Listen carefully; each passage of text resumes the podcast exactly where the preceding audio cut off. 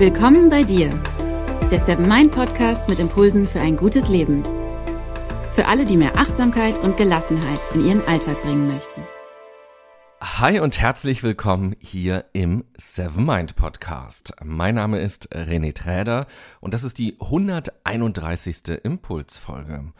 Egal, ob du eine Mitgliedschaft im Fitnesscenter hast und auch wirklich hingehst, Oder ob du manchmal nachts schweißgebadet aufwachst, weil du von deiner Sportlehrerin oder deinem Sportlehrer aus der achten Klasse geträumt hast.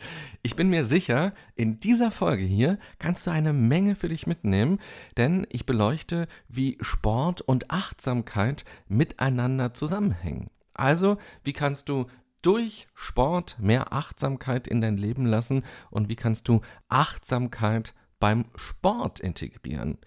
Bevor es losgeht, noch ein kleiner Hinweis aus dem Seven Mind Universum. In der Seven Mind App findest du einen siebentägigen Meditationskurs zum Thema Sport. Er unterstützt dich sowohl in der Erholungsphase als auch im Flow während des Trainings.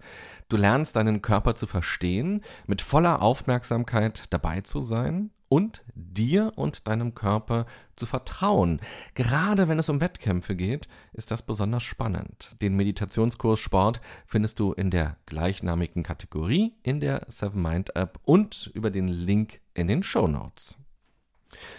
Bewegung und Sport bedeuten Lebensqualität. Das fällt mir vor allem immer dann auf, wenn ich mal wieder länger keinen Sport gemacht habe. Häufig passiert das bei mir im Winter, wenn die Tage so kurz sind, dass draußen nass und kalt ist und ich gerade auch eine Erkältung überstanden habe, dann setzt ganz leicht so ein kuscheliges Schonverhalten ein. Zimtsterne ausstechen erscheint dann viel attraktiver und noch attraktiver, sie alle wegzumampfen. Und ich habe das auch wieder gemerkt in den letzten Wochen, weil ich wegen meines Buches nochmal super viel am Rechner gesessen habe, weil noch zwei, drei Rechtschreibfehler im Manuskript waren und ich dann auch eine Woche lang im Tonstudio war, von früh bis abends, um daraus ein Hörbuch zu machen. Auch da habe ich stundenlang gesessen und in der Woche davor, da hatte ich Radioschichten und war von Montag bis Freitag in der Redaktion. Da haben wir zwar so einen Tisch, den man hochfahren kann in der Redaktion, aber die meiste Zeit Zeit über habe ich doch gesessen und meine einzige Bewegung bestand jetzt über ein paar Wochen einzig und allein darin, zur S-Bahn zu gehen, naja, und zum Kühlschrank zu gehen. Also ich habe mich relativ wenig bewegt. Und direkt nachdem das Buchmanuskript final war und das Hörbuch eingesprochen war, habe ich mein Fahrrad geschnappt und bin einfach geradelt, den ganzen Tag. Morgens habe ich angefangen und abends bin ich erst wieder zurückgekommen und ich bin ohne Ziel geradelt. Einfach nur so. In Berlin und am Stadtrand war ich und dann auch ein bisschen in Brandenburg. Ich wollte mich einfach nur bewegen. Es war völlig egal, wo ich hinfahre, was ich sehe. Es ging mir nur darum, meinen Körper zu spüren, mich zu spüren und mich auch mal wieder anders wahrzunehmen als nur sitzend. Und ich hatte gar nicht vor, so lange Fahrrad zu fahren an diesem Tag, aber ich habe direkt gemerkt, wie gut mir das tut.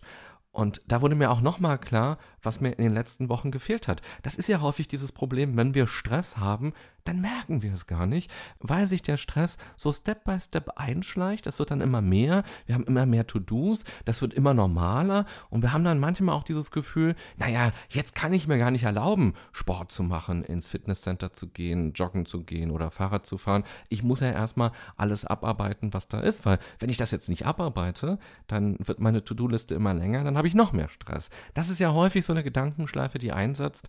Ich wette, das kennst du auch von dir selber. Und es ist so wichtig, diese Gedanken, diese Glaubenssätze bei sich zu erkennen, zu durchbrechen und zu sagen, nein, ich nehme mir jetzt das, was mir gut tut, was mein Körper braucht, was ich brauche. Ich bin ja mein Körper. Und diese Erkenntnis habe ich auch jedes Mal im Urlaub, wenn ich da stundenlang irgendwo radle oder gewandert bin oder einfach auch nur spazieren war stundenlang, dann geht es mir richtig gut.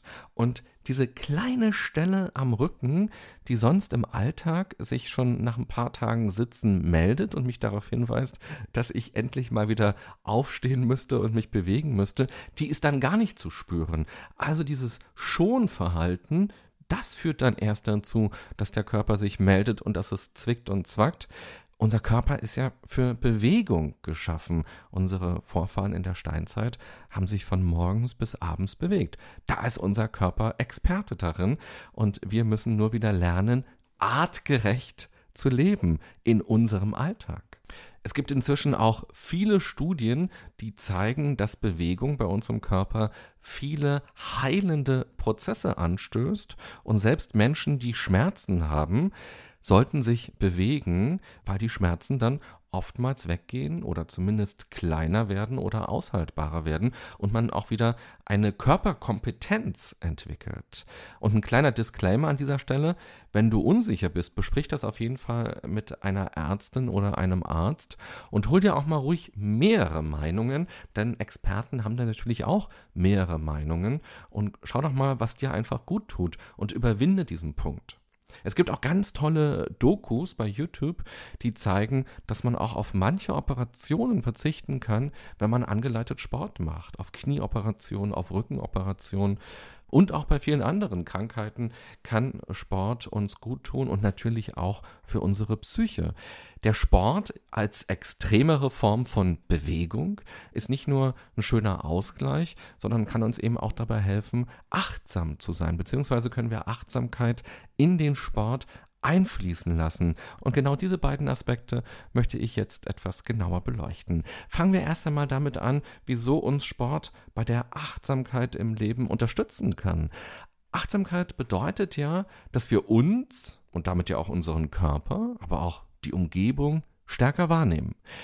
Dass wir nicht gedanklich oder emotional irgendwo festkleben, sondern im Hier und Jetzt sind. In dem Moment, wo wir bewusst Sport machen, trainieren wir nicht nur unsere Muskeln, sondern auch unsere Achtsamkeit. Eine ganz basale Achtsamkeitsübung kann also sein, beim Sport machen seine Sinne auf den Körper auszurichten und sich darüber bewusst zu werden, was der Körper gerade macht, wie er sich anfühlt und auch die verschiedenen Muskeln zu spüren. In der vorletzten Woche, da hat mir eine Radiokollegin erzählt, dass sie gerade mit Pamela bei YouTube trainiert und dabei immer ganz schlechte Stimmung bekommt, weil es bei Pamela immer so leicht aussieht und sie dabei noch nett lächelt und auch nicht mal einen Milliliter Schweiß absondert, sondern alles ist immer so locker bei diesen doch relativ schweren Übungen, wo meine Kollegin dann eben auch die Puste ausgeht. Und die Kollegin meinte dann, dass sie immer nur daran denkt, wann sind die 20 Minuten endlich um? Und eigentlich würde ich jetzt viel lieber einen Burger essen. ich kannte diese ominöse Pamela, diese Sklaventreiberin, gar nicht.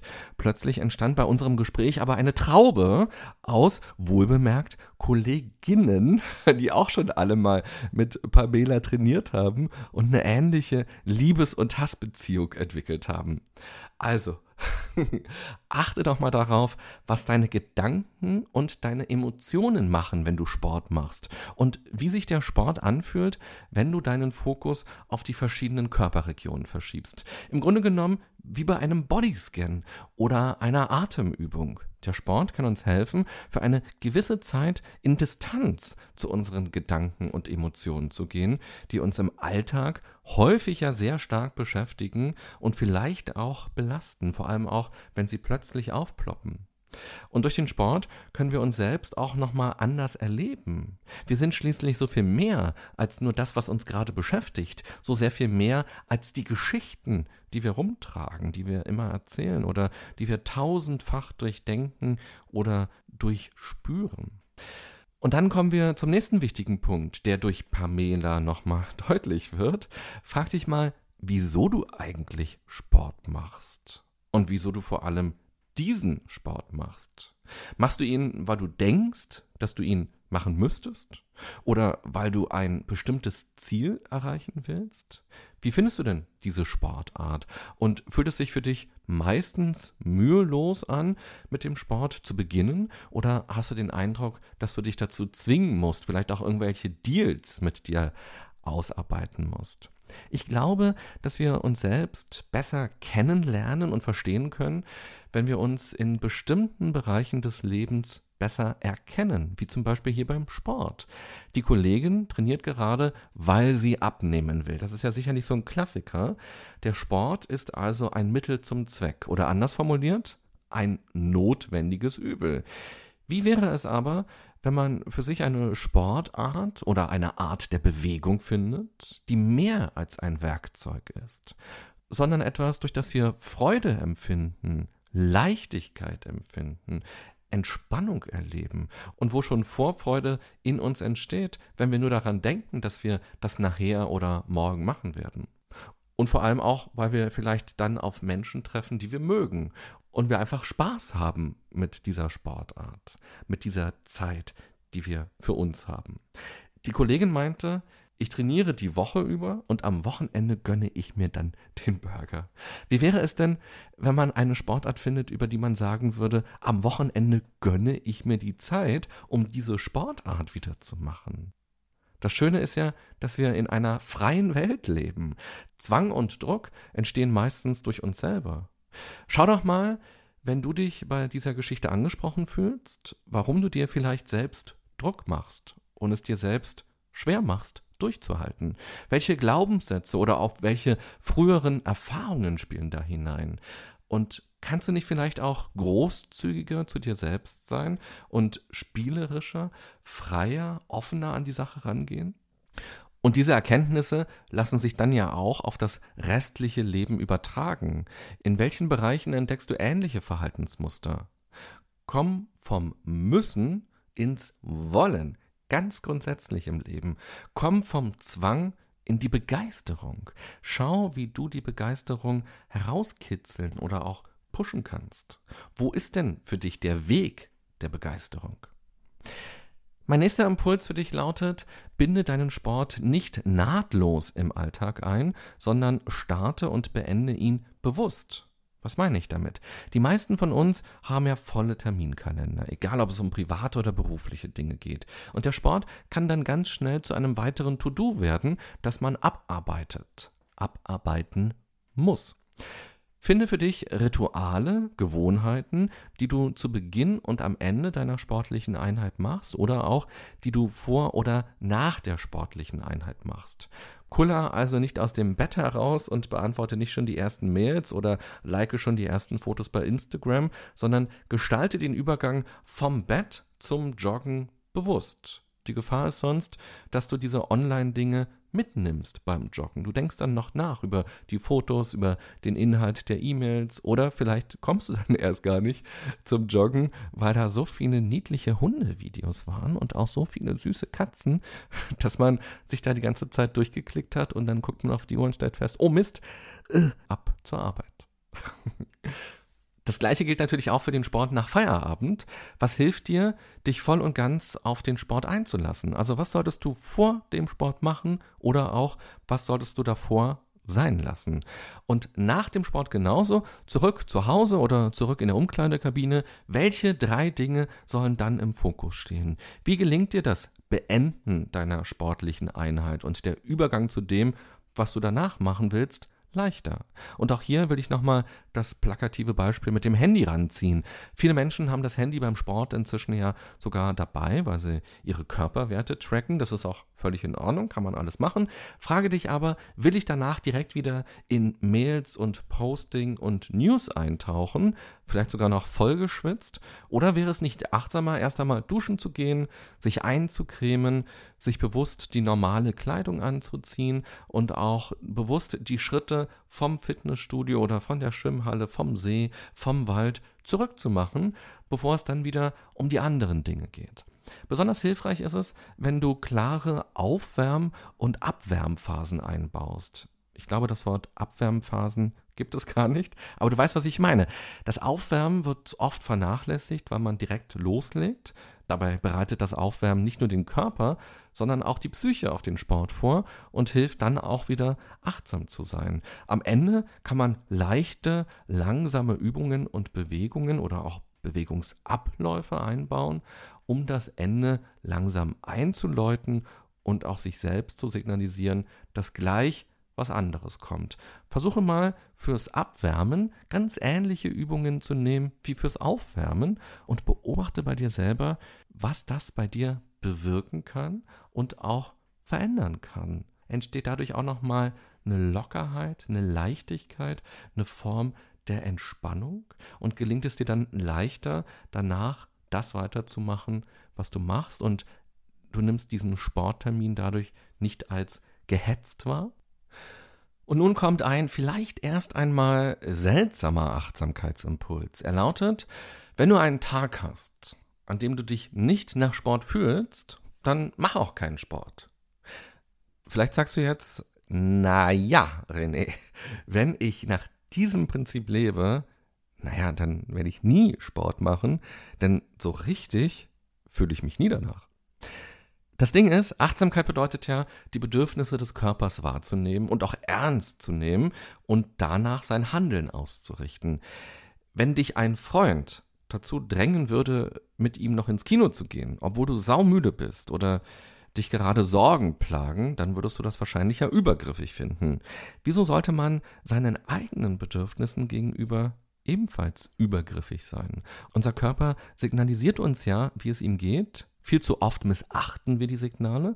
Obwohl wir hungrig sind, arbeiten wir ohne Pause weiter. Obwohl wir satt sind, futtern wir weiter. Obwohl wir müde sind, gehen wir nicht schlafen. Es gibt ja einen riesigen Unterschied zwischen heute keine Energie für Sport zu haben und sich durch Ausreden vor dem Sport zu drücken. Wenn du also merkst, dass du Widerstand empfindest, spüre die Gründe dafür auf. Geht es dir heute körperlich nicht so gut? Dann verzichte darauf. Oder hast du keinen Bock auf den Sport? Dann schau, woran genau das liegt und mache es dir angenehmer oder probiere mal eine andere Sportart aus oder eine andere Form der Bewegung. Und ganz grundsätzlich lerne zu erkennen, wann es genug ist und Zeit ist aufzuhören. Respektiere deine sportlichen Grenzen oder auch deine körperlichen Grenzen und versau dir nicht alles durch zu hohe Erwartungen. Der nächste Impuls lässt sich wunderbar auch wieder aufs Leben übertragen. Schiele nicht immer nur auf Ergebnisse, sondern würdige stärker die Prozesse. Viele Sportler tracken sich und ihre Leistungen. Wie viele Kilometer bin ich in welcher Zeit gejoggt? Wie viele Runden habe ich geschafft? Wie war mein Puls dabei? Oder wie viele Kilo konnte ich stemmen? Wie viele Wiederholungen habe ich hinbekommen? Wie sieht nun mein Oberarm aus? Wie verändern sich dadurch jetzt meine Schenkel oder auch meine Bauchregion? Was sagt die Waage plötzlich, wenn ich ganz viel Sport gemacht habe? Klar, Verbesserungen spornen uns ja auch an und man kann auch stolz darauf sein. Das tut ja auch etwas fürs Selbstbewusstsein, wenn man erlebt, wie man dort Dinge bewirken kann und was sich verändern kann durch das eigene Tun. Aber falls dein Name nicht zufällig Philipp Lahm oder Serena Williams ist, versuch dich mal eher auf das Machen zu konzentrieren. Du brauchst nicht immer etwas zu leisten und du musst auch nicht immer besser werden und dich selbst übertreffen. Die meisten, die gerade hier zuhören, sind ja keine Profisportler, die unbedingt einen Wettkampf gewinnen müssen.